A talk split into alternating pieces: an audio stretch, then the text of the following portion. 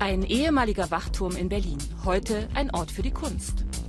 Die einstige Sperrzone im Grenzgebiet. Daneben liegt heute ein alternatives Stadtquartier.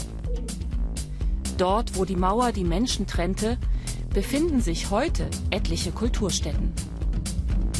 Hallo, ich bin Euromax-Reporterin Diana Piñeros. Ich werde Ihnen vier Orte zeigen, an denen nach dem Mauerfall etwas Neues entstanden ist. Los geht's! Im früheren Ostteil der Stadt ist jetzt das Künstlerdorf Holzmarkt 25 ansässig. Im Schatten der Mauer war das Areal ein Niemandsland. Lange passiert nichts. 2003 entsteht auf dem Brachland zunächst ein Techno-Club und später das Kulturzentrum. Also ich glaube, den Holzmarkt, der konnte nur hier entstehen, nur in Berlin und auch nur an diesem Ort. Ähm, hier konnte ganz lange keine Stadt wachsen, das war eine Narbe. Ähm, und daraus hat man natürlich eine Situation vorgefunden, dass man Gestaltungsspielräume hatte, dass es Freiräume gab, die noch nicht bebaut waren und die noch nicht beplant waren. Insgesamt 302 Wachtürme standen auf dem Todesstreifen und waren Teil eines brutalen Grenzsystems. Heutzutage sind nur noch wenige erhalten. Von diesem Wachturm wurde einst die Grenze zwischen dem Ostberliner Bezirk Treptow und dem Westberliner Bezirk Kreuzberg kontrolliert. Heute ist der Turm ein Ort der Kunst und steht unter Denkmalschutz.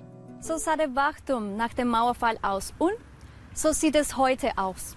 Es ist unglaublich, sich zu vorstellen, dass vor 60 Jahren von Türmen wie diesen auf Menschen geschossen wurde.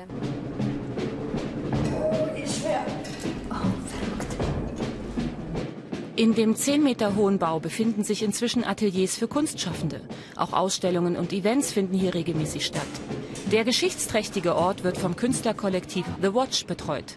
Warum ist es so wichtig, Kunst hier in einem Wachturm also auszustellen? Also den Turm zu aktivieren ist wichtig, weil wir jetzt 30, mehr als 30 Jahre nach Mauerfall nämlich eine neue Frage von solchen Symbolik irgendwie arbeiten müssen. Was bedeutet es eigentlich 2021 in einem ehemaligen ähm, Turm, die ein Grenzapparatus gehörte, zu arbeiten? Es ist wichtig, da Künstler und Künstlerinnen einzuladen, die immer wieder diesen Ort irgendwie neu besetzen und neu definieren.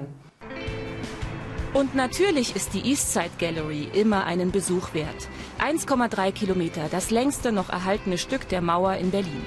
Heute auf der früheren Ostseite eine Freiluftgalerie. Die Bilder wurden erst nach dem Mauerfall gemalt. Zu DDR-Zeiten war das unmöglich. Am Spreeufer sind viele Cafés und Grünflächen entstanden. Die Mauer kann man sich hier auch von der unbemalten Rückseite anschauen. Ich habe die Inside Galerie schon oft gesehen, aber noch nie aus dieser Perspektive. Ich kann mir Berlin nicht als geteilte Stadt vorstellen.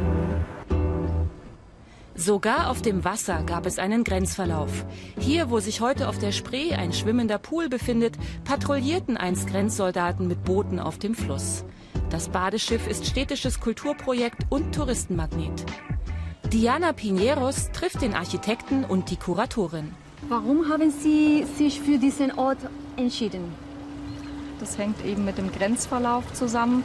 Und der Grenzverlauf war eben natürlicherweise die Spree. Das hat natürlich auch viel mit der Wassersituation gemacht. Und wir wollten diesen Zugang wieder öffnen.